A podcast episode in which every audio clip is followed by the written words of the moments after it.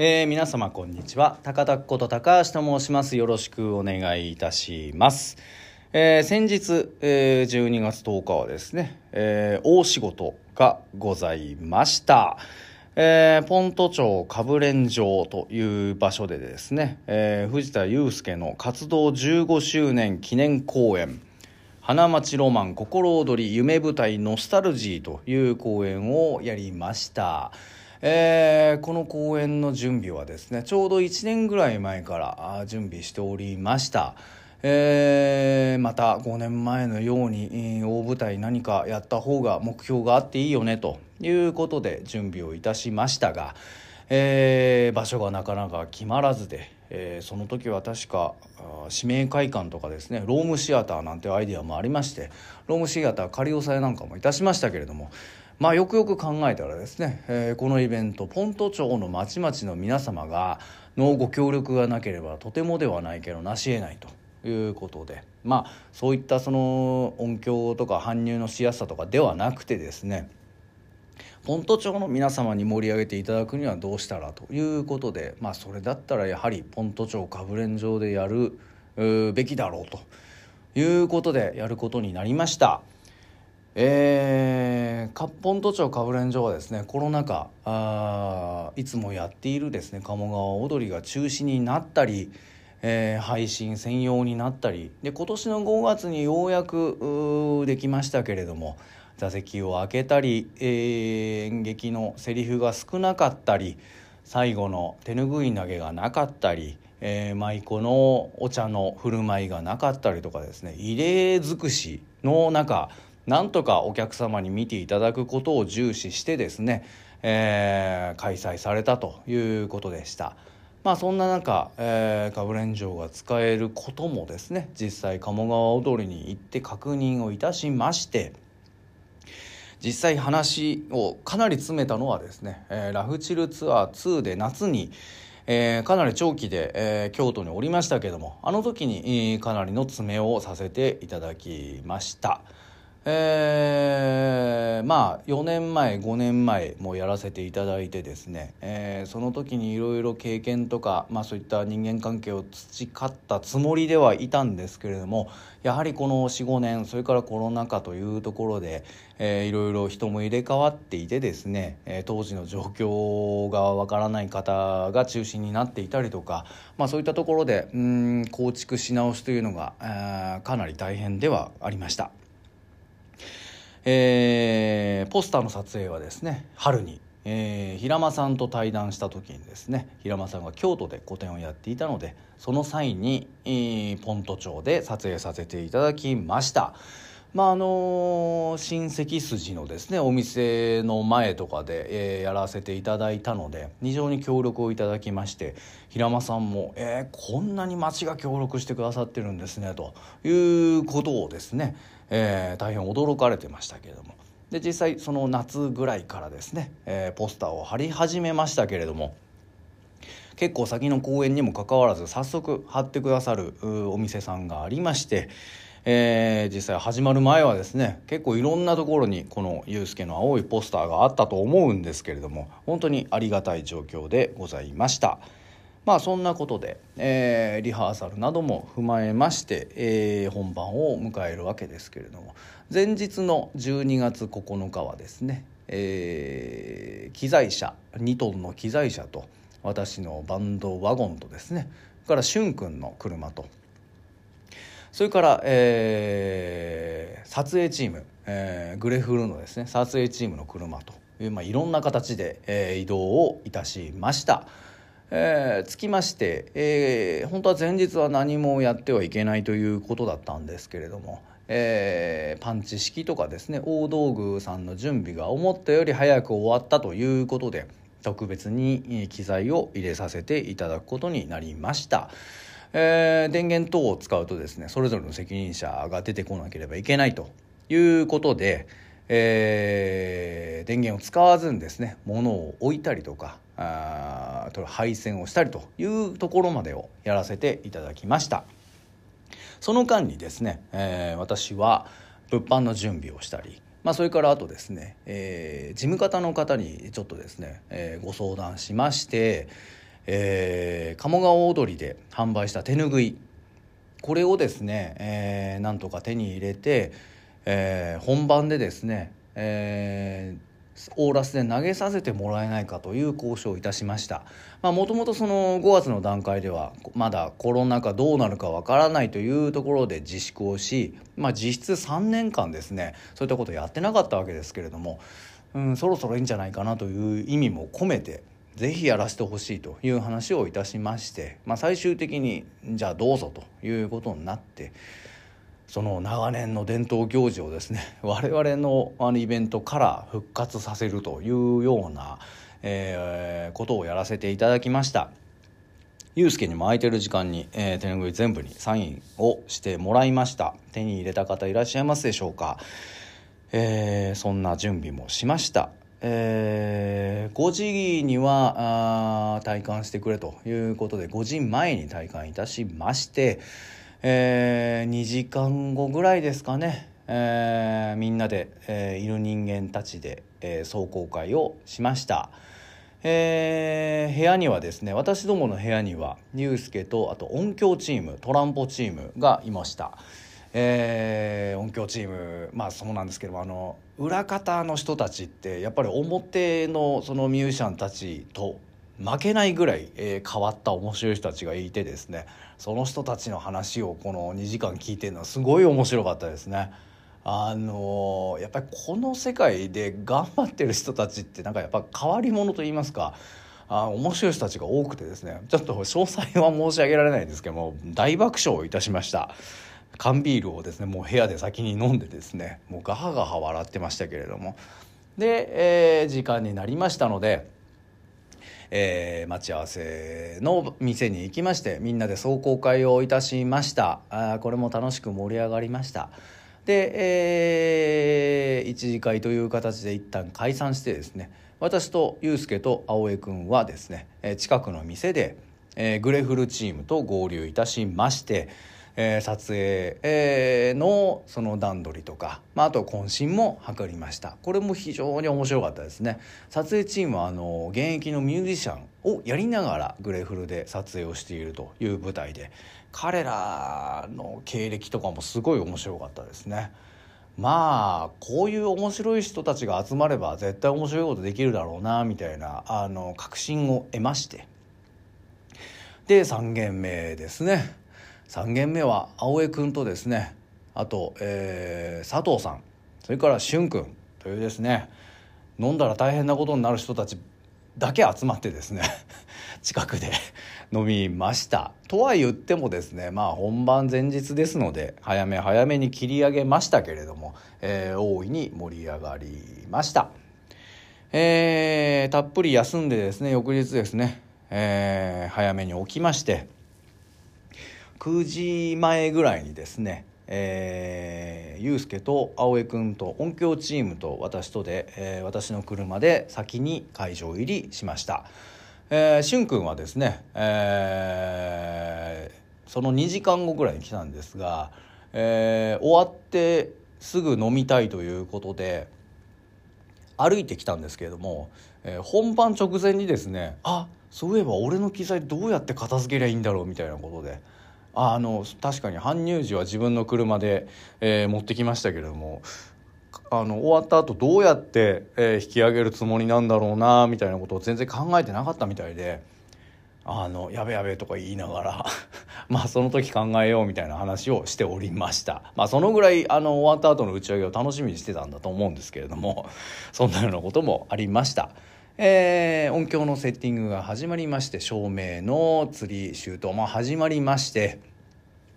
舞台の準備、えーマイえー、あと芸舞妓も来まして、えー、ご挨拶に楽屋に行きました、えー、今回出てくれた芸舞妓3人、えー、一番上から、えー、久桃さんですけれども、えー、久桃さんはですね、えー、5年前えー、やはり我々の記念公演で踊ってくれましたけれどもその時は芸妓になってすぐぐらいだったと思います。でその後ですね、えー、ライブ見に来てくれたりとかあとこの間のですね、えー、6月の、えー、誕生日ワンマンでケーキを持ってきてくれたりとかまあいろいろ協力してもらってますけどもうすっかりお姉さんになってですねもうそれこそ手ぬぐい巻くのあのゆうすけさんのとこからやったらどうですかってことだったりとか、まあ、あと、えー、ゲーム以降出てくる時に「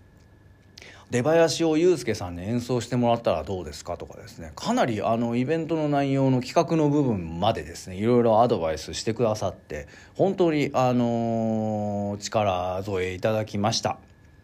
それから、えー、芸妓の一遊さんですね、えー、一遊さんは今日はいつも通りの MV にも出てくれてましたけれども。であと5年前の舞台でも踊ってくれましたけどあの時は舞妓さんでしたね。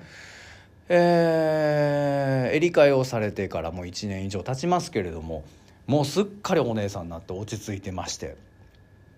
えー、打ち上げ等もですね出てくれまして、えー、宴会の進行なんかもですねやってくれて本当にありがたかったですそれから、えー、舞妓さんとしてですね秀舞さんで、出てもらいました秀舞さんは4年前のですね、えー、稽古場でのおさらい会の時にですねえー、仕込みさんとしてまだ舞妓になる前の準備期間として、えー、出てくださいまして、えー、まちまちの方々と顔が広いので、ね、ご案内役を務めてもらいました。まあ、そこからコロナ禍になってですねなかなか、あのー、今までの舞妓さんと比べて人前で踊るという機会が恵まれなかったこともありまして我々としてはですね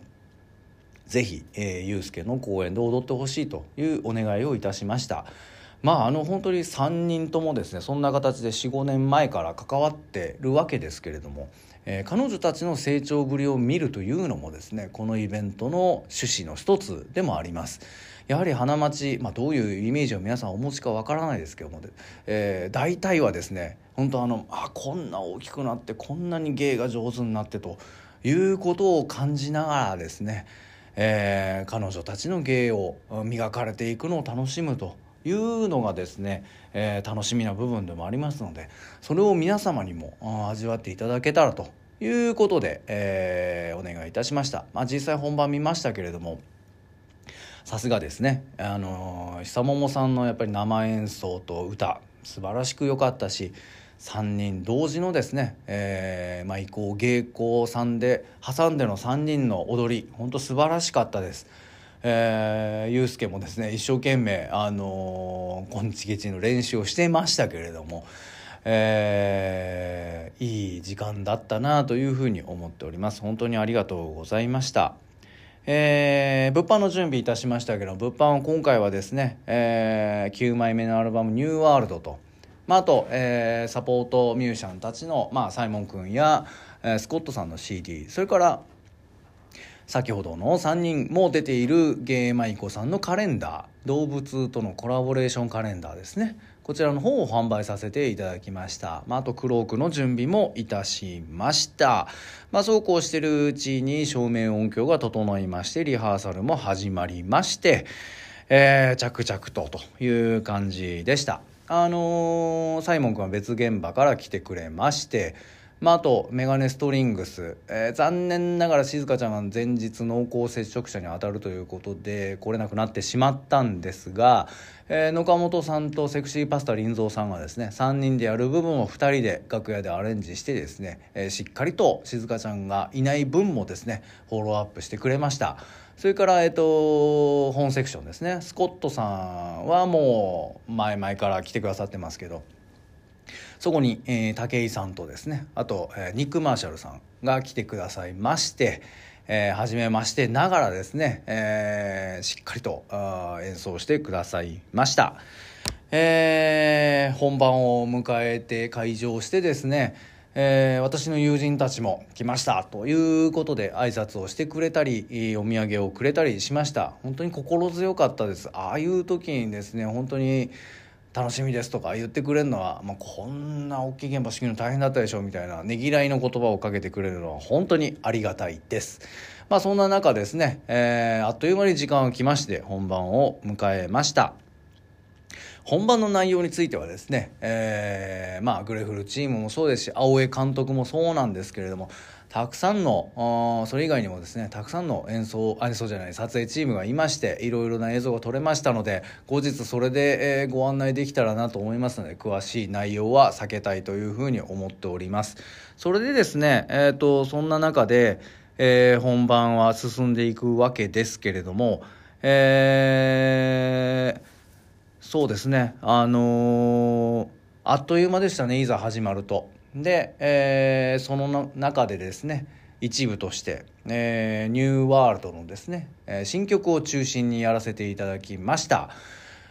あ今回はですね過去の楽曲については2曲ほどしかやらなかったですけどもこれはですねユースケがまさにこう切り替えといいますかうん次のまさに新世界をですね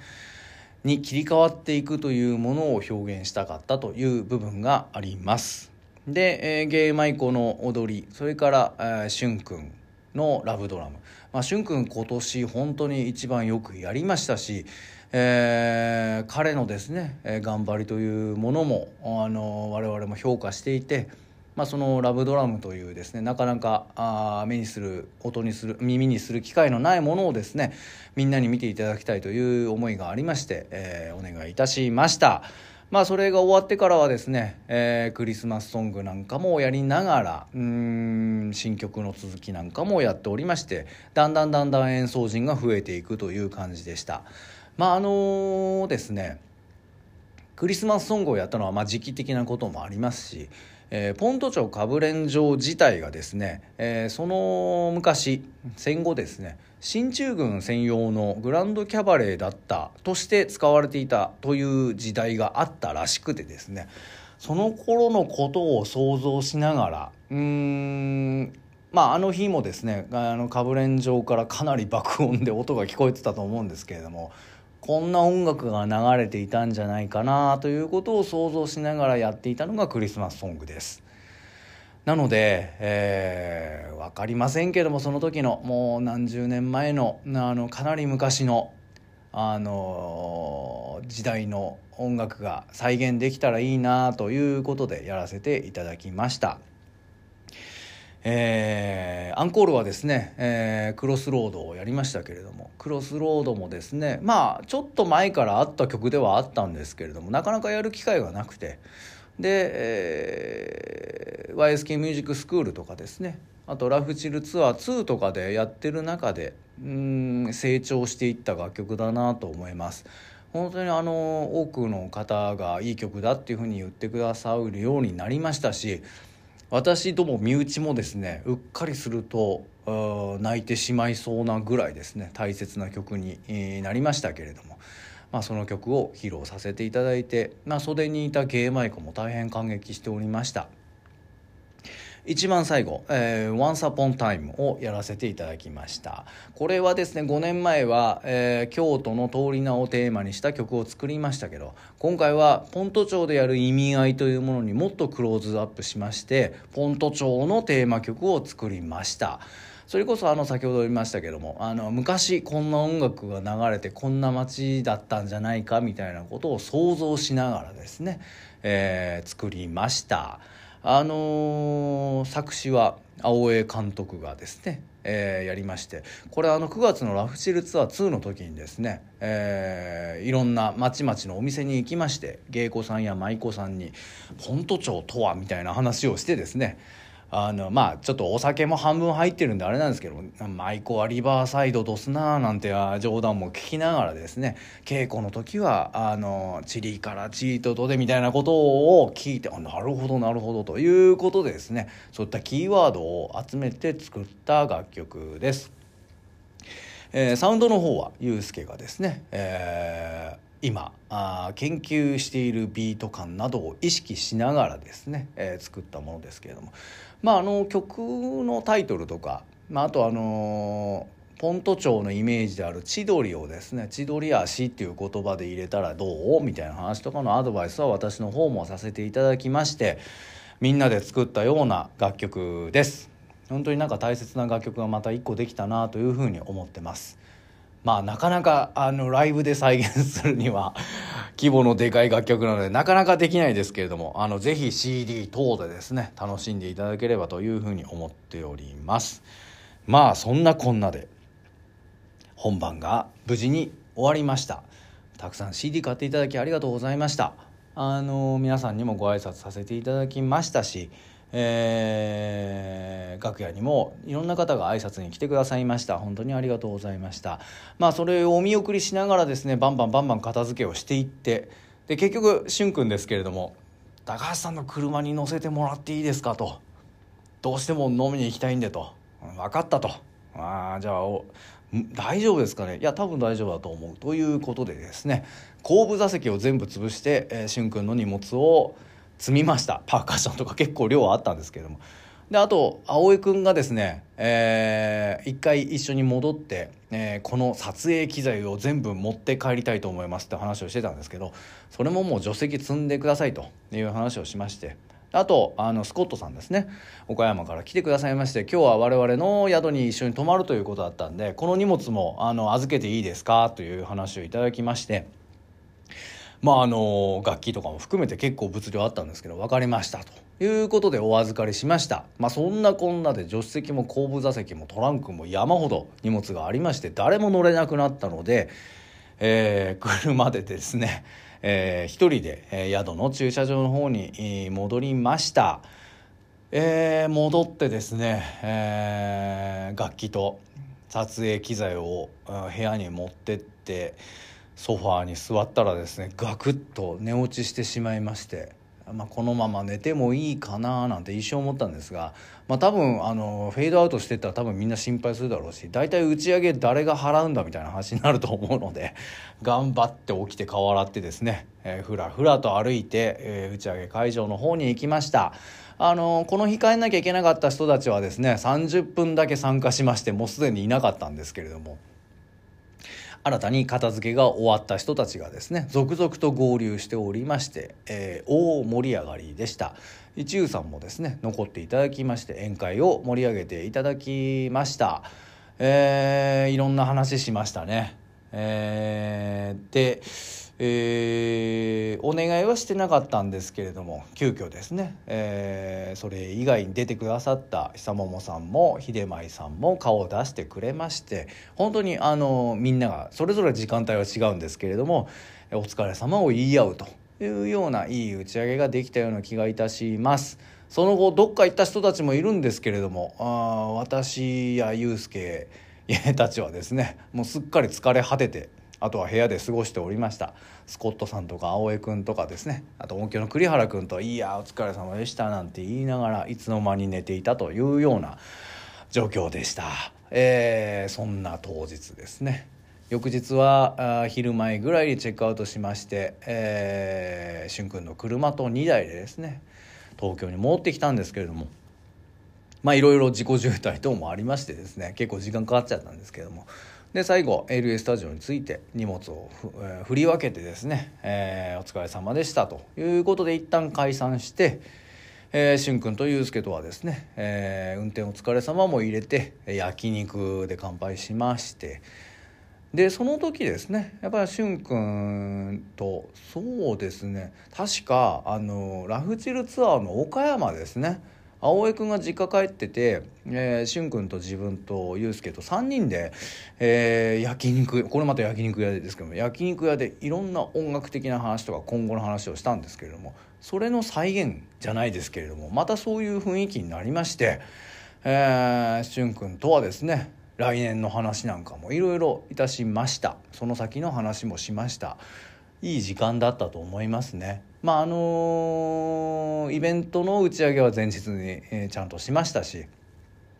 それを踏まえてじゃあこの先どうしていくかという話ができたのはすごいいい時間だったなというふうに思います。まあそんなそんなですね、えー、ことでございまして、ね、ポント町かぶれん城の棟梁大道具さん、えー、照明さん音響さんそれから、えー、配膳さん事務方さん、えー、大変お世話になりました。ありがとうございました。それからこちらからお願いした舞台監督さん音響さん照明さん撮影チームありがとうございました。それから、えー、私の手伝いをしてくれたですね、えー、スタッフの皆様ありがとうございました。あの私の第一の会社のですね社員たちはうん手伝ってくれた上にですねお座席券とあと CD 購入特典のポストカードこれね実際現物としてプレゼントしてくれましてなんかこういうお祝いの仕方もあるんだなと思ってありがたかったですね、えー、皆さんの手元にもあるとは思いますけれども、えー、そんなようなことで、えー、作ったものでございました。えー、それから、えー、演奏者の皆様お疲れ様でございました。えー、芸妓舞妓のお三方もありがとうございました。それからもう本当にあのポント町の、えー、皆様本当ご協力いろいろありがとうございました。それから来ていただいたお客様何よりありがとうございました。それからですね5年前も大活躍で今年はさらに大活躍でしたけれどもゆうすけのお母様本当にありがとうございました。あのー、お母様とはですね前回のかぶれん城以来急激に距離が縮まっていろんな話をするようになりましたけれども今回も本当に大変お世話になりました。まあ、で何よりですね、えー、藤田祐介本人も 大変お疲れ様でした。まあ本当にラフチルツアーレコーディングそれからカブレン城とですね本当にこう101112とめちゃめちゃ忙しかったですけれども、えー、なんとかなんとか乗り切ることができたかなというふうに思っております。えー、そんなあ15周年記念のイベントですけれどもそうですねもう本当に 毎回もう二度とできないと思っておりますしまあ本当に大変でした。あのー、私はですね、えー、今日は休ませていただいて明日からはまた請求書の山と格闘してですねキャッシュフローどうしようかなとかあそういった残務をやりたいというふうに思っております。えー、大変でしたけれどもなんとかなんとかあの本当にですね、まあ、この夢舞台ノスタルジーはですねえー、いろんなあ伏線回収的なタイトルの意味合いがありますやっぱりその昔戦後にどんな音が流れてたんだろうっていうことを想像する今と昔のポント町という意味もありますし今も昔もユースケにとってはあポント町かぶれん城は夢の舞台だということですしユースケのみならずですねお母様とか親族周りの皆様皆様にとっても夢舞台であるそれからあとお客様にとってもなかなか見ることのできない夢舞台であるというようなあ意味合いが今回のタイトルには込められております。えー、まああの、やっぱり看板といいますかあのユースケの思いっていうものが一番大事だと思いますしただやっぱりその、うん、人の夢に乗っかるっていうのは本当に難しいことだなって毎回毎回思いますでもやっぱり我がことのように思えないとこんな大きなことには責任は取れないですしやれないですね。あのー、そこにいつも葛藤がありますし苦しみがありますし喜びもまたあります。まあ、そんな大仕事がでできて、えー、あれなんですが私こういう性格で大仕事終わったらまた次の、あのー、ハードルといいますか次の大きなものが控えてないと何にもやる気が出なくなっちゃう性格でしてさあ次の目標をどこに置くかなということで、えー、昨日今日はいろんな考えをしておりましたまあとにかくなんとかなんとか無事にですね終わってよかったなと思います、えー、今週中にはですね CD の発送も始めますのでどうぞあの会場で買えなかった皆様あの通販の方でぜひご購入いただきたいと思いますし来年はですねこの、えー、藤田祐介の「ニューワールド」新世界を作ってきた人たちといいますか作ってきた要素というものを追求するようなですねものを前半にできたらなというふうに思っております。どうぞ、えー、引き続きよろしくお願いいたします。CD の感想やイベントの感想などもあのいろいろいただいてますけれども本当にありがとうございます。励みになります、えー、引き続きどうぞよろしくお願いいたします。そんなこんなで、えー、2022年12月10日の、えー、大仕事の一日という感じでございました。今日のところはそんなところです。それでは皆様今日も元気にお過ごしください。ありがとうございました。それでは。